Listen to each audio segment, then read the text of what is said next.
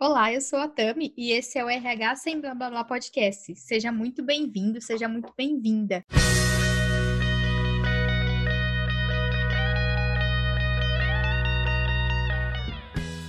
Hoje a gente veio aqui trazendo um convidado super especial, o Paulo Cassim. O Cassim é um grande amigo, a gente se conectou há muitos anos atrás, trabalhávamos na mesma empresa e ele acabou saindo, indo para novos desafios. E há um tempo atrás, se eu não me engano, no começo do ano passado, eu estava querendo entender um pouco mais de RH e agilidade. Liguei para ele, na verdade, mandei um WhatsApp falando: Cassim, me explica mais sobre esse novo mundo, porque quero saber se é de comer, se não é, esse negócio de agilidade, como que eu posso ser diferente, o que que tá acontecendo nesse mundo. E ele super me apoiou apoiou, me ajudou muito com muitos materiais, muito conteúdo, me deu uma aula e foi aí que começou a intensificar a minha jornada nesse mundo da agilidade. Então, tenho muito carinho, muito respeito pelo Cassim, por tudo que ele construiu, por todos os nossos papos e trocas que faz um tempo, alguns meses que a gente se encontra toda quinta-feira e a gente troca bastante figurinha, conhecimento e a gente cresce e aprende juntos. Então, Cassim, se você pudesse apresentar agora um pouquinho, seja muito bem-vindo.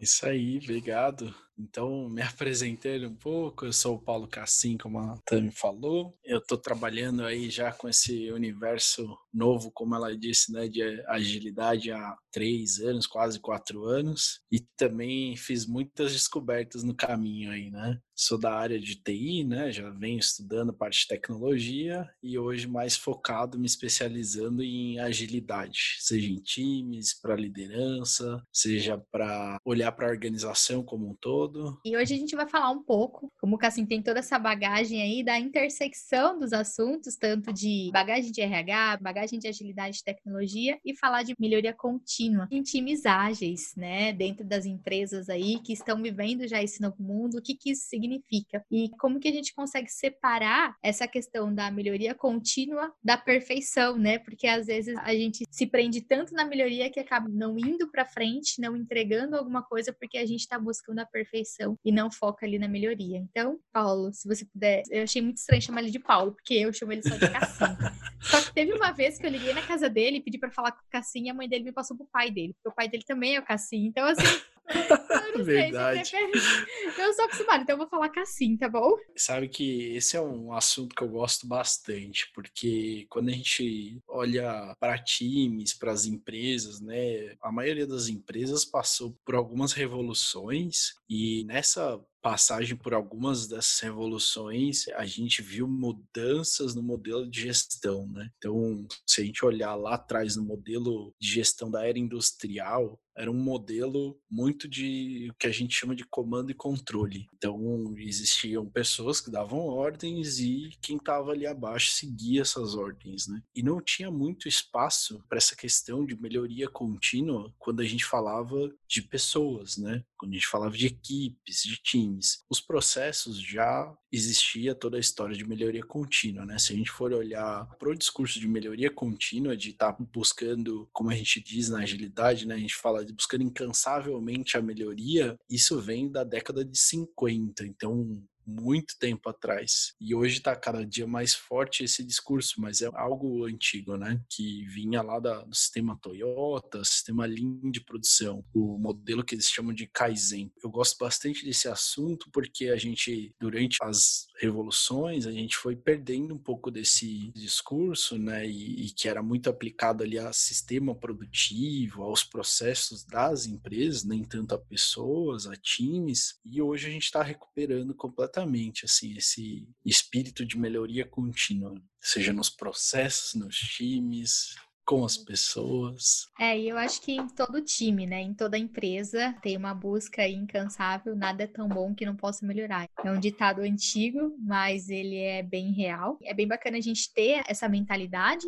E assim, a gente tem um livro em comum que a gente já trocou algumas figurinhas, né, que é o Hábitos Atômicos. A gente gosta de estudar junto, a gente troca aqui alguns conhecimentos e eles falam bastante dessa questão de melhoria, né? E tem uma dica uhum. lá, se você puder contar um pouquinho pra gente, Cassim, sobre aquela dica do 1%, que eu adoro, eu acho incrível é. essa dica.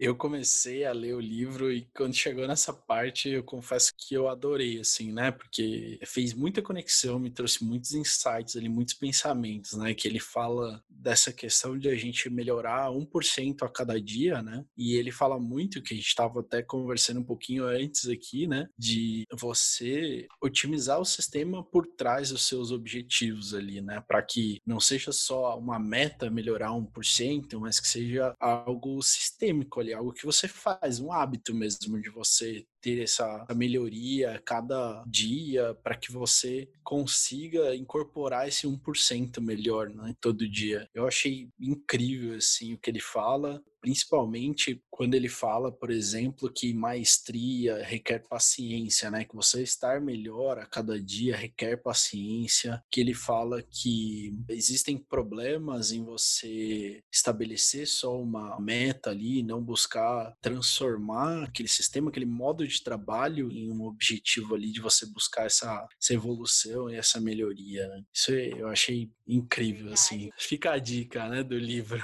Hábitos é. Atômicos. É um livro que tem uma leitura bem gostosa, você acaba se envolvendo e lendo até que rápido. E o legal dessa parte do 1% por dia é que se você eleva daí a potência, né, do ano, no final do ano, se você foca e você Exato. consegue melhorar 1% por dia em alguma coisa, em alguma tarefa que parece ser muito pequena, mas no final de 365 dias você vai ter melhorado 37 vezes aquilo, né? Então, uhum. putz, né, às vezes um esforço tão pequenininho no final daquele ciclo vai trazer um resultado muito grande. E muitas vezes a gente acaba. Muitas vezes não, né?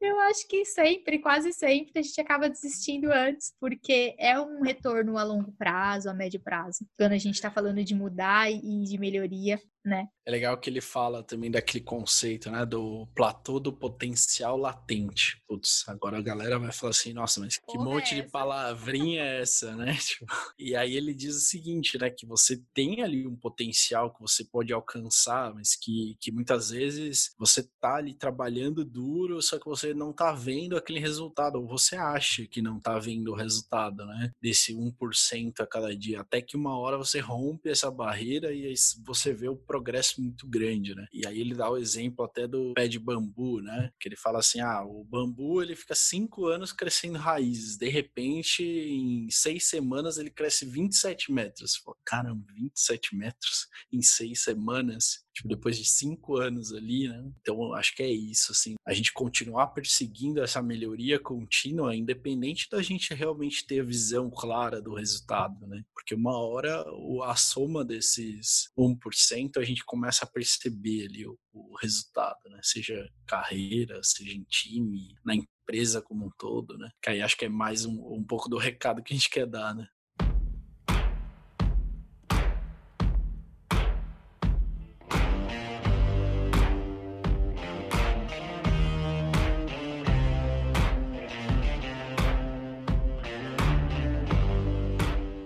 E assim, pensando, poxa, a gente tem acesso à informação, livros maravilhosos que as pessoas, pesquisadores aí, se dedicaram durante anos a gente consegue comprar por um valor até que acessível, sabe? A gente consegue entender os caminhos, né? Se você falar, putz, todo mundo sabe que precisa ter melhoria contínua, todo mundo sabe como um líder tem que agir, o que, que precisa acontecer para ter um resultado, mas por que, que é tão difícil a gente trazer para a prática, sabe? Por que, que a gente não consegue trazer ali para o dia a dia a melhoria contínua, por exemplo? Exemplo. Realmente, é algo bem difícil, assim. O que eu percebo é que a gente tem essa dificuldade porque a melhoria contínua ela tem que se tornar hábito, né? E a gente tem que ter meios de fazer com que isso vire um hábito ali. E aí, falando um pouco mais de times e falando um pouco de como a gente aplica isso dentro da agilidade, um exemplo são o que a gente chama de cadências ou de cerimônias, né? Então a gente coloca ali, por exemplo, uma retrospectiva, que é uma das reuniões principais ali que a gente ouve muito falar no modelo Scrum, por exemplo, que é um dos modelos ágeis de gestão ali de processos. E aí nesse modelo a gente faz o quê? Com uma recorrência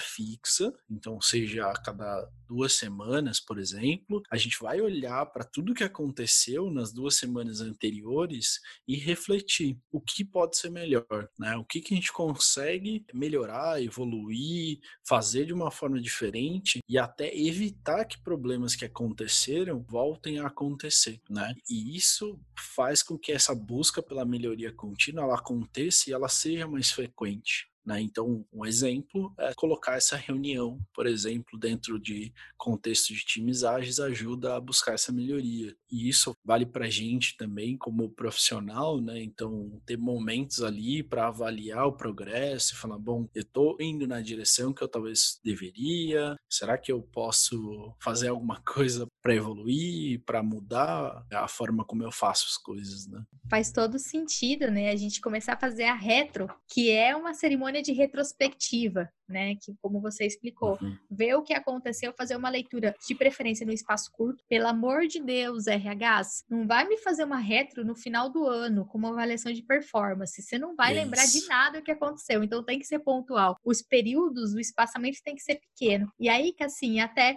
eu queria que a gente introduzisse um pouquinho alguns termos de agilidade para o pessoal, porque acho que não é todo mundo que está habituado, né, com alguns. Ó, oh, gente, o povo do mundo ágil adora usar termos em inglês e adora trazer algumas terminologias bem diferentes, mas assim, o legal é a gente entendendo o conceito é o que é importante, é você entender o é porquê é daquilo porque aquela ferramenta, aquele framework que a gente pode traduzir como uma ferramenta, no começo eu ficava perdida, né? Mas Agile Framework é uma loucura. Hoje eu consigo entender um pouquinho mais, às vezes dá uns chute aqui, dá uns bugs no sistema, mas depois a gente se acerta. A gente e... brinca que depois de 10 palavrinhas já pode gritar bingo já. É Nossa! É tanta palavrinha.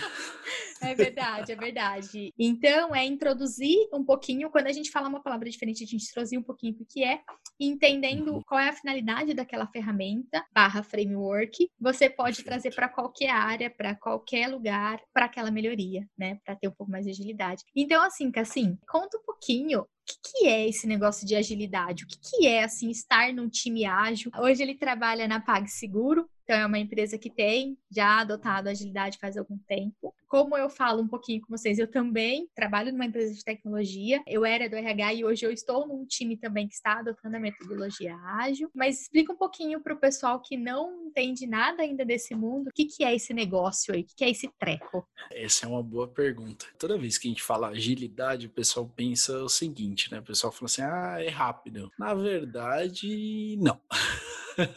Só que Na não.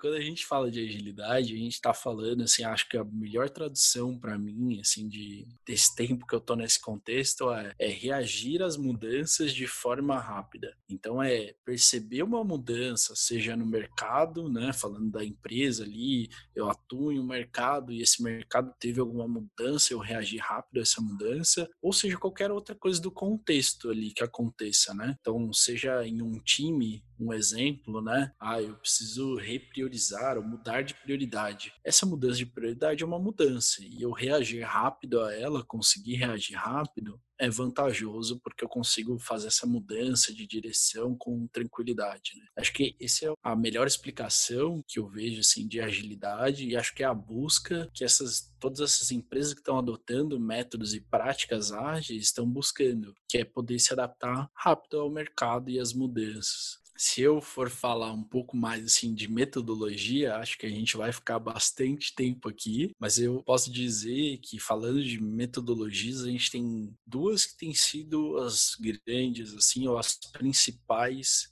estrelas desse mundo de agilidade, né? Uma delas é a mais conhecida e que vem lá de 1995, 93, então assim, bastante antiga, a gente já vê ela no mercado há bastante tempo em muitas empresas, que é o Scrum, que o nome, por sinal, vem de uma jogada do rugby, onde todo mundo junto faz uma jogada de ataque, e a outra metodologia que é o Kanban, né? Então a gente ouve muito falar, inclusive, de Kanban, o quadro, né? Que é aquele quadro na parede, com as colunas, com os cartõezinhos lá, os famosos post-it, né? Tem gente que acha que a agilidade é feita por post-its. Essa é ótima.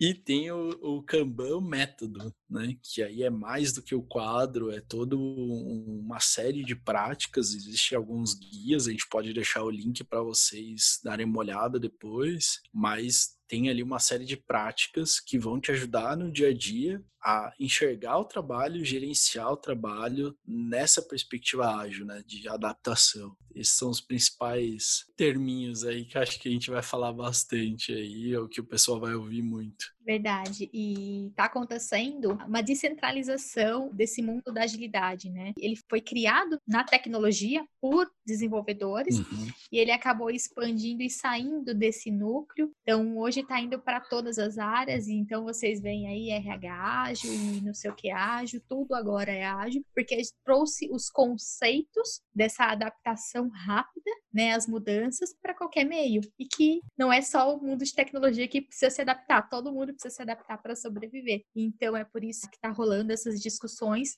e eu acredito muito nos conceitos, né, no core da agilidade e na importância dela em qualquer lugar independente do departamento e principalmente em empresas menores também, porque uhum. as empresas menores elas já têm por si só a natureza da agilidade ali, né? Porque como ela é menor, ela consegue mudar mais rápido de acordo com a necessidade do mercado. É, é, a história do transatlântico, né? Você mover um transatlântico é difícil, né? Mover um barquinho ou vários barquinhos que é um pouquinho mais leve ali. Por isso que agilidade é para você que tem uma empresa que não sabe o que é ainda esse mundo da agilidade, é para o RH que está numa empresa grande, então, principalmente porque está numa empresa pequena também. E eu acredito demais nessa nova maneira de fazer as coisas, né? De liderar hum. e alguns princípios que se conectam demais com a RH sem blá blá blá, com a TAMI, é a parte do ambiente de confiança, um ambiente seguro, né? Um ambiente com autonomia, com inovação. E quando você falou do transatlântico ali, para um barquinho pequeno, é por isso também que um dos nossos negócios é ajudar donos, né, empresários inovadores que têm aí pequenos negócios e querem conhecer um pouco mais desse mundo e tirar essa crença de que agilidade é só para startups. Agilidade não é só para para startup, agilidade para todo mundo. É isso aí. Seja indivíduo ou pequena empresa, né? Tem uma palavrinha que você falou que acho que é muito importante, que é princípios. Né? Por trás desses métodos e essas palavrinhas que a gente está falando, existe o manifesto ágil, que para mim assim é, se você quer começar a falar de agilidade, quer começar com agilidade, princípios do manifesto ágil, valores do manifesto ágil. Lá tem o que a gente fala que é o cerne ali da agilidade, né? Ali estão os principais conceitos para você aplicar agilidade no seu dia a dia, né? De N formas. E, e são princípios e valores que você pode inclusive vivê-los, né? Tipo, pode aplicar para sua vida. Isso é o que eu acho bonito assim assim,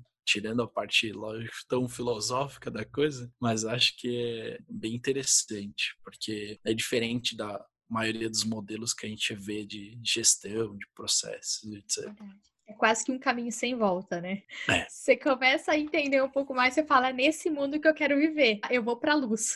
Eu não quero é mais continuar aqui.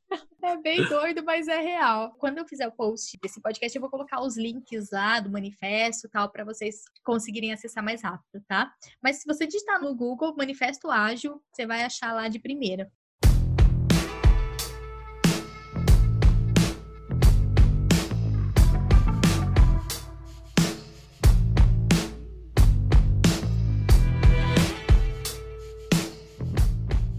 Pode dar algum exemplo na equipe que você tá, alguma experiência que você já teve que deu certo ou que deu errado também, sobre alguma melhoria, algum teste de melhoria contínua, porque um dos princípios da agilidade também é, né, testar rápido aí, você não ter medo de ir com a ideia, não buscar tão a tanto a perfeição. Então é bacana também mostrar o lado quando dá certo e também quando dá errado. É, esse é um ponto legal de contar. E acho que o que você falou tá certo, né? A gente tenta ali não buscar a perfeição perfeição, mas pode ser que um dia a gente consiga atingir né, essa perfeição se a gente continuar evoluindo. Teve um momento que foi muito legal, assim, né? Que é um problema, inclusive, muito clássico e que, se você não viveu, provavelmente alguém que vai estar tá ouvindo a gente já viveu. A gente tem um processo de desenvolvimento de software, né? Então a gente constrói um aplicativo. E aí, durante a construção desse aplicativo, a gente estava com um time bem grande, então mais ou menos aí umas 15 pessoas, e a gente começou a criar o que a gente chama de gargalo, né? Então começou a ter muita coisa pronta dos times ali de desenvolvimento, imagina os desenvolvedores ali codificando, né, escrevendo código e um monte de coisinha pronta. Normalmente no processo de desenvolvimento a gente tem uma fase de testes. E aí naquela fase de testes a gente tinha uma única pessoa. Então você imagina, de 15 pessoas, na fase de teste a gente tinha uma única pessoa. E aí o que aconteceu foi isso que eu comentei, né? A gente criou um gargalo. Então um monte de coisa chegando e pouca coisa saindo, porque tinha que passar por essa fase de teste. E aí a gente começou esse processo de melhoria contínua, né? Então a gente fez uma reunião de retrospectiva, discutiu como a gente poderia melhorar e evoluir aquela situação de gargalo, né? Como que a gente faz com que mais coisas sejam terminadas do que sejam começadas, né? Como que a gente começa menos e termina mais? E aí a gente saiu com algumas melhorias, então seja de processo, né? Então a gente viu que a gente poderia ter ali um crivo maior dos desenvolvedores nos testes deles e que isso influenciava ali e reduzia os cenários que aquela pessoa de testes tinha que fazer. Outra mudança que a gente trouxe contém. Ah, por que, que o desenvolvedor, o cara que está codificando, também não vai participar da fase de teste, né? E aí a gente começou a trazer o desenvolvedor pro fim do processo ali na fase de teste. Então o desenvolvedor ele codificava, aquilo que ele codificou não era ele que testava, era um outro desenvolvedor, mas o desenvolvedor também participava dos testes. Então, a gente conseguiu assim ter uma melhora gigantesca na vazão que a gente chama, né, que é a quantidade de coisas que a gente entrega no final da semana ou mais uma palavrinha aí da agilidade, né, da sprint, né, que é esses ciclos de semanas que a gente fala, que vem do Scrum, que a gente já falou aqui, e a gente conseguiu ter uma melhora muito grande, assim. Então, acho que esse é um, é um, dos casos positivos aí da melhoria contínua. A gente conseguiu perceber esse problema, tratar ali com algumas atividades percebi mais alguns problemas, tratar novamente e foi melhorando a cada dia, né? Então, acho que esse é um caso positivo aí que eu posso contar. Dando um exemplo aqui também, dentro de RH, teve uma época que eu estava à frente de um time de services, people services, serviços compartilhados ali, né? É como se fosse um atendimento dentro do RH. Como é uma empresa grande, então tinham as sub-áreas, subsistemas dentro de RH e tinha people services ali que atendia tanto os líderes quanto os colaboradores. E a gente estava num momento que estava aquela bola bola de neve, sabe? Parece que a gente trabalhava, trabalhava e só problema. Não conseguia resolver os problemas. No outro dia tinha mais problema ainda. Você falou, meu Deus, né?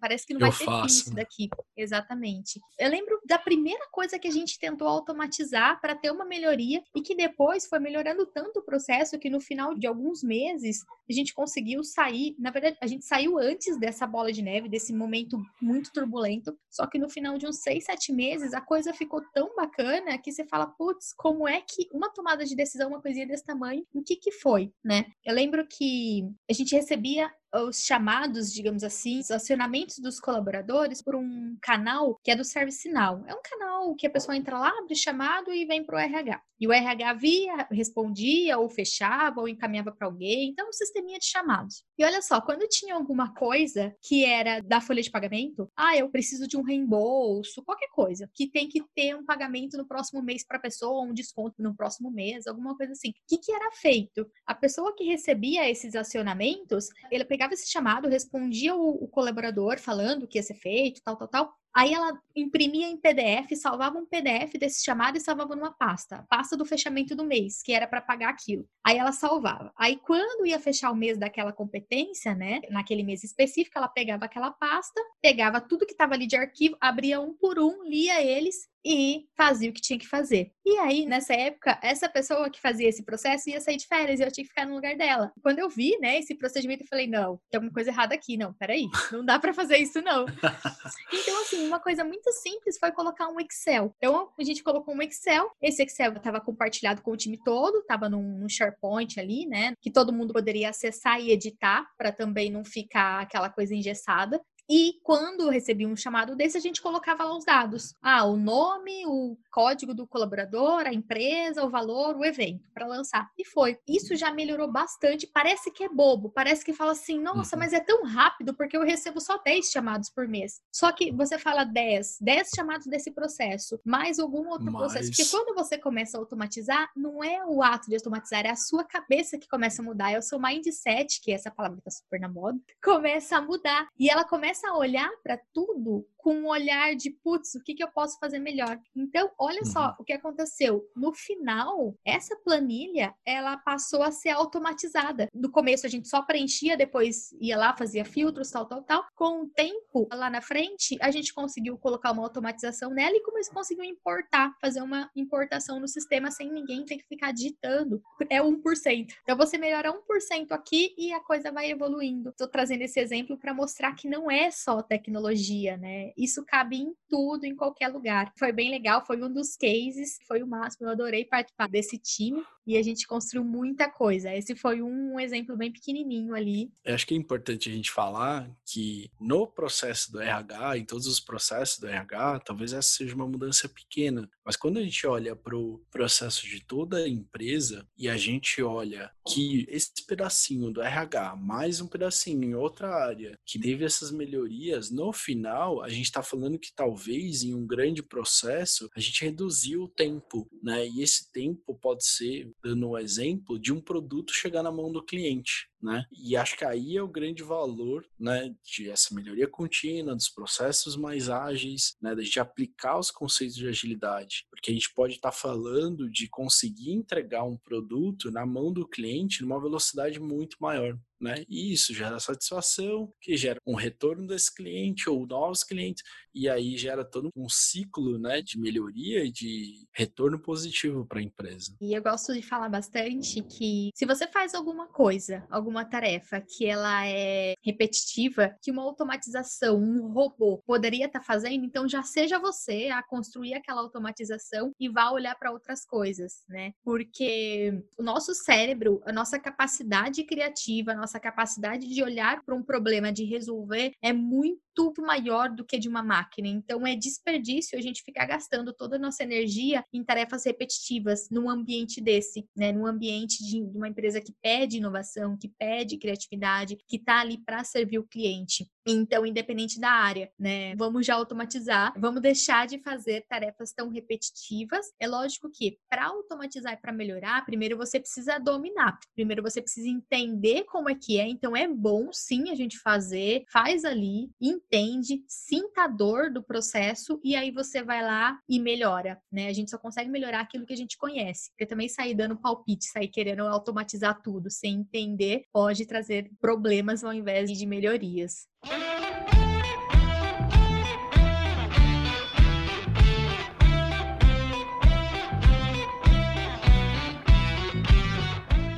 É uma visão importante que eu acho que se eu fosse dizer para qualquer um, ah, como que eu começo, eu começaria por aí. Primeiro, assim, né? Acho que o Kanban, que é um dos métodos que a gente falou, um dos princípios que ele fala é comece com o que você tem agora. Os cargos que você tem, os processos que você tem, não importa ali no início. Mas aí vem o segundo princípio, um segundo ponto, que é visualize o trabalho. Porque muitas vezes a gente está fazendo trabalho invisível, a gente tem processos invisíveis que a gente não conhece, né? Então, você mesmo mencionou, né, Tami, que é, por exemplo, a moça que fazia aquele trabalho e você nem sabia que era daquela forma. Então, se a gente visualiza isso, e aí por isso vem práticas como o quadro na parede, esse tipo de coisa, a gente começa a ter ação. A gente começa a conseguir ver aonde a gente pode otimizar, aonde a gente pode fazer diferente, fazer melhor. Então, acho que se eu fosse dar dica para as pessoas começarem, começaria por aí dar visibilidade do seu trabalho, de como as coisas acontecem na empresa, né? Que isso vai ajudar em comunicação, vai ajudar em uma série de coisas. É verdade, e eu gosto muito dessa colocação, né? Qual que é a melhor forma? Comece com o que você tem. Sei lá, você tem um caderno, comece por ele. Você, o que você tiver, comece a focar também no que você tem responsabilidade, no que está na sua mão, né? Porque a gente tem um hábito de se sabotar e ficar dando foco naquilo que a gente não pode mudar. E aí é uma forma da gente procrastinar, né? Uma forma da gente jogar a responsabilidade daquele problema no outro, de alguma forma, e se confortar em continuar na zona ali de conforto. Então, começar pelo que você pode é onde você vai começar a garantir o resultado, vai começar a testar as metodologias, testar a melhoria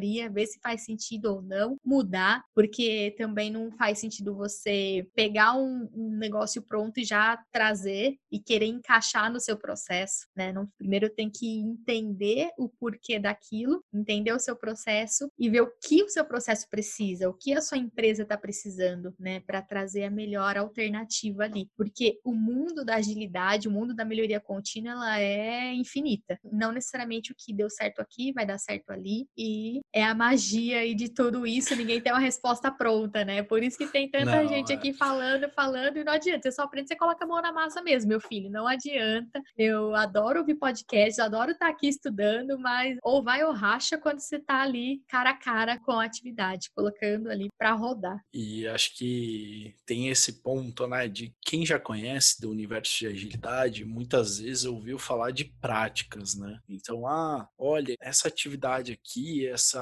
dinâmica, putz, usa ela tomem muito cuidado com isso, porque só a prática, sem você saber o porquê dessa prática, pode não te levar ao resultado que você espera, né? Então a gente falou de retrospectiva, e aí tem outras cerimônias ali, né? Por exemplo, uma cerimônia que ajuda muito, que é a Daily Meeting, né? Que é a reunião diária que é aquela reunião que a gente faz de 15, 20 minutos para poder dizer se as coisas estão andando, né? Se as coisas estão caminhando e para a gente usar esse momento para traçar uma nova estratégia e falar, bom, esse cara aqui, esse item de trabalho, ele não está andando, né? Esse trabalho que eu preciso fazer. O que, que eu posso fazer para que ele avance? Às vezes é falar com uma outra pessoa de uma outra área, né? Às vezes é algo simples, mas é uma reunião que ajuda nesse alinhamento, nesse direcionamento de estratégia. Só que se você só faz essa reunião por fazer, sem entender que é para isso que ela serve, né? Você começa a entrar num ciclo repetitivo ali de fazer essa reunião, mas sem ter os benefícios dela. Tem que tomar muito cuidado com essas práticas da agilidade para que a gente realmente entenda o resultado que a gente espera daquilo. E isso vale para qualquer melhoria que a gente vai fazer, qualquer mudança que a gente vai fazer. Se a gente colocar aquela mudança, definir que a gente vai fazer daquela forma sem entender o porquê, a gente talvez não vai chegar no, no resultado e não vai ter 1% de incremento ali, de melhoria. Exato. Nossa, e você falou das daily agora, eu lembrei da minha história com a daily. Gente, daily é o termo em inglês para diário. Falei para vocês que o pessoal do ágil curte um termo em inglês, né? É um pessoal cheio de nove horas. E essa história com a daily comigo começou no ano passado, 2019. Na época a gente estava num time global e a gente tinha uma gestora que ficava lá em Newcastle e ela queria o que queria porque o RH fizesse as dailies, fizesse as reuniões diárias. Só que não conhecia ainda, não estava tão inteirada dos frameworks, das ferramentas da agilidade. E é, é, muito legal que quando você começa a se inteirar desse mundo, a resistência é muito grande. Gente, eu briguei tanto já comigo e com as pessoas que vinham me falar as coisas, não também dizer assim, fulano, você tá louco, mas você tá louco. Então, assim, passei por esse processo com as dailies também. Então, no começo do ano passado, de 2019, essa gestora, ela falava: não, vocês vão ter que fazer dele, e a gente não precisa de dele, a gente trabalha aqui todo mundo junto. Era uma sala e tinham todo mundo na mesma sala. Então, pra que, que você vai fazer dele? Não faz sentido nenhum, não fazia sentido na minha cabeça. No final, acabei mudando de time. Ó, inclusive tá fazendo aniversário, acho que foi em outubro mais ou menos do ano passado, que eu fui para um novo time de talent acquisition e a gente começou a testar mais a agilidade na área e decidimos fazer as deles. E quando a gente falou, era uma sub-área do RH. Então o RH todo não fazia, só que a equipe de talent, que eram três pessoas, decidiram fazer. E quando a gente comentou com as outras sub-áreas que a gente ia fazer, o pessoal, não, mas vocês estão doidos, mas ok, faz aí, né? Vocês acham que vai funcionar alguma coisa? E foi muito legal. A gente, inclusive, na primeira vez, a gente marcou só um mês de recorrência. Vamos fazer um mês só pra ver se vai dar certo. Se não der, a gente deixa esse negócio pra lá. E foi tão legal que a gente refez o invite, então ficou a recorrência e agora tá fazendo aniversário, então que eu faço deles. Então, desde outubro do ano passado, eu faço deles, tanto na equipe que eu tava antes quanto na equipe que eu tô, e eu não consigo mais imaginar minha vida sem dele, porque é muito legal. Você tem um contato com todo mundo todo dia de manhã, e o mais importante é, além do objetivo da daily, é a restrição dos 15 minutos. Quando você tem aquela restrição de tempo, você precisa fazer naquele tempo. Não adianta você querer que uma daily se torne uma reunião de uma hora. É lógico que às vezes quando a gente precisa falar de mais algum tema, a gente já avisa o pessoal, a gente faz um novo convite, aumenta o período, mas é muito difícil. E quanto mais você tem a recorrência, você consegue ter a melhoria contínua, porque todo dia as pessoas estão em contato falando o que elas fizeram, qual é o desafio, o que elas precisam de apoio dos outros para entregar. E é sempre de manhã que a gente tem o hábito de fazer, que eu pelo menos tenho o hábito de fazer com o time, que já fazia, na verdade, eu só entrei ali também, né? É legal porque dá clareza, né? Dá é... essa clareza do que está acontecendo. Sem tirar que se aprende demais. E a gente fala, né? O problema da empresa sempre foi, sempre vai ser, eu acho, a comunicação. A gente tem milhares de meios de comunicação e o problema continua sendo a comunicação. Então a Daily ela ajuda também ali na comunicação do time e no foco da equipe. Sabe que há uns dias atrás, teve um amigo que ele, inclusive, por resistência da área, né? Ele fez a continha de quanto ia custar fazer as reuniões. E aí ele pôs no papel, assim, tipo, o tempo de todo mundo, né? Oito horas por dia, X dias por semana, tantos minutos, em média, é o tempo que a gente demora. E ele chegou que isso respondia a menos de 5% do tempo de todo mundo, assim, no dia, sabe? E aí a gente vê isso, né? As empresas falam, nossa, o maior problema é comunicação. E aí, com uma reunião, ou com algumas reuniões que vão demorar menos de 5% do dia daquela pessoa, a gente resolve assim muito essa questão da comunicação, né? Olha a diferença Verdade. e a gente muitas vezes não para para fazer essa continha. Porque a gente tem resistência, né? E assim, acho que a gente está tão acostumado também, não deveria, mas estamos com reuniões improdutivas, reuniões que não dão em nada, que a gente fala, putz, agora eu vou ter que ter uma dessa todo dia, agora fodeu. Eu acho que a gente acaba balizando por baixo, né? Porque infelizmente, a experiência que a gente tem. Super recomendo. Lógico que precisa entender o porquê, precisa entender ali o time.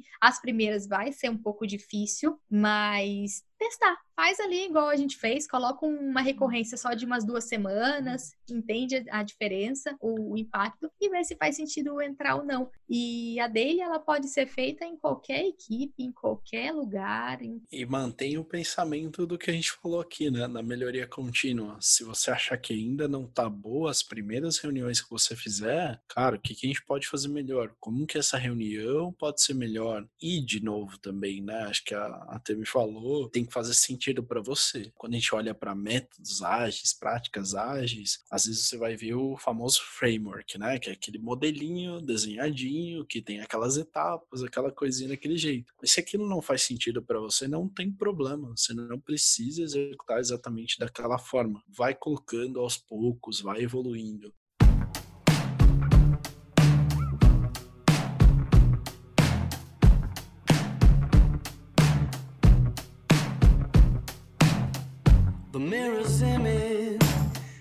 Se você pudesse resumir, assim, essa questão da melhoria contínua, como que você resumiria para o pessoal? Eu acho que assim, tem duas coisas que a gente com certeza já ouviu na carreira aí, que é PDCA e inspeção e adaptação. Então, eu resumiria que a melhoria contínua é inspeção e adaptação. É você olhar para o que acontece, para como é hoje, ver como pode ser no futuro e pensar em quais ações você pode fazer para chegar nesse status futuro ali, nesse modelo. Pode ser uma posição, se for uma questão de carreira, mas como fazer para sair do estado atual para um estado futuro. Eu acho que melhoria contínua se resume a isso para mim. E a questão da mentalidade, né? Tenha sempre a mentalidade de que pode ser melhorado, né? Porque se a gente não assumir isso e colocar na nossa cabeça que a gente pode fazer aquilo de alguma forma melhor, a gente começa a parar de perseguir essa melhoria contínua. E a gente tem que perseguir essa melhoria. É por aí o resumo, né? Então, inspeção e adaptação e mentalidade de perseguir essa inspeção e adaptação. Bom, eu resumo com o 1%, né? O melhor 1% por dia, que no final do ano você vai estar melhor 37 vezes. Eu acho que esse olhar, né, para esse 1% é um bom resumo. E, assim, você tem alguma dica prática para o pessoal trazer aí, se eles quiserem começar a implantar um pouco mais a melhoria contínua? Eu posso dizer que a principal dica é tenha o momento com seu time, com as pessoas que você lidera, para falar sobre melhoria contínua, feedback, que também é um tipo de melhoria contínua, né? E para você buscar essa melhoria. Então, acho que essa é a principal dica. A outra dica que eu daria é: tem alguns materiais que a gente vai deixar, dá uma olhada nesses materiais, ver ali os conceitos, os princípios por trás deles, né? Que com certeza ali vai ter muito insumo para você evoluir, seja seu time, seja na sua liderança, no formato como você trabalha, na sua empresa. Acho que tem muita coisa legal ali. E acrescentando em tudo isso que Cassim já deu de dica aqui, tem uma que eu adoro também, que é a Work in Progress, que é a sigla WIP. Ah lá, falei, né, gente, os termos em inglês. Lá, ó, mas apareceu mais um. o que, que é esse Work in Progress? É basicamente o trabalho que está sendo feito naquele momento. E quando a gente começa a entrar no mundo novo, a gente começa a ter uma avalanche de informação, né, em matérias, internet, a gente consegue ter muita velocidade de aprendizagem. Só que a dificuldade é a gente colocar aquilo na prática. A técnica aí, o WIP, né, o Work in Progress, é você trazer para a prática aquilo que você consegue atender de demanda. Você não pode trazer mais demanda do que o que você consegue dar vazão. Então, é trazer uma metodologia, uma dica colocar em prática aquela dica e depois vai para a próxima. Então não adianta, por exemplo, vamos trazer a dele, vamos trazer a cerimônia de retro, ah, vamos também fazer feedback, vamos fazer isso e pegar todas as dicas que a gente deu aqui ao longo desse podcast e tentar colocar tudo em prática. Não vai rolar, não vai rolar. O Cassim até comentou uma hora que a gente está cansado de ter tanta iniciativa e pouca acabativa, né? Em todo lugar. A gente começa milhares de projetos nas metas do começo do ano, lá em dezembro, ou dia 1 de janeiro, a gente faz aquelas milhares de metas tanto para o mundo, para nosso trabalho, quanto para nossa vida pessoal. E o que acontece? A gente não atinge, que a gente quer fazer todos ao mesmo tempo. A gente quer fazer 10 hábitos novos por dia. Não vai rolar. Então é trazer uma coisinha, pega um, um só, e traz ele para a prática. Aí dele você vai desdobrando, vai melhorando, vai trazendo outro. Parece bobo, mas faz uma diferença danada aí. Eu acho que a gente já conversou bastante, nos animamos aqui. É um tema que eu amo falar, Cassim também. A gente passa horas e horas desdobrando o tema, indo para outros caminhos, voltando e vai. Mas vamos encerrar, né, gente? Vamos deixar um pouco para os próximos. Acho que também, se vocês quiserem se aprofundar em algum desses temas que a gente falou aqui, manda para mim lá nas redes sociais. Eu vou deixar também a hashtag do Cassim, pode mandar para ele também. Então, espero que vocês tenham gostado do papo aqui com o Cassim. Se vocês curtiram a presença dele, manda aí. Quem sabe ele aparece num próximo. Eu não preciso nem falar, né, que eu sou uma fanzaça aí dele, de tudo que a gente constrói juntos. Então esse foi mais um episódio do RH sem blá blá blá. Conta pra mim o que você achou aqui nas redes sociais. No Instagram a gente tá como RH sem blá. Também tem o tamilima.blá, que é o meu. Cassim, qual que é o seu Instagram aí, se o pessoal quiser te seguir? O meu é pccassim, com dois S e N te deixa por aí, né, Tami? e tem um outro Instagram que, é, se vocês quiserem seguir para ouvir falar um pouco mais de agilidade, que é o Polêmica Ágil. Que ali o negócio é um pouco mais polêmico. Verdade. O Cassim tem podcast também, né, Cassim? Se quiserem ouvir tem aí também. o podcast, como que é o nome do podcast? Também o mesmo nome, Polêmica Ágil. Se procurar, o tio Google vai mostrar para vocês. O Google sabe tudo. Então, muito obrigada pela sua presença. Manda os feedbacks sinceros, por favor, que a gente precisa. Afinal, estamos aqui testando, experimentando e precisamos saber se estamos no caminho ou não. Até a próxima. Tudo de bom. Ah, tudo de bom nada a ver, né? Até a próxima só. Já era. Tchau.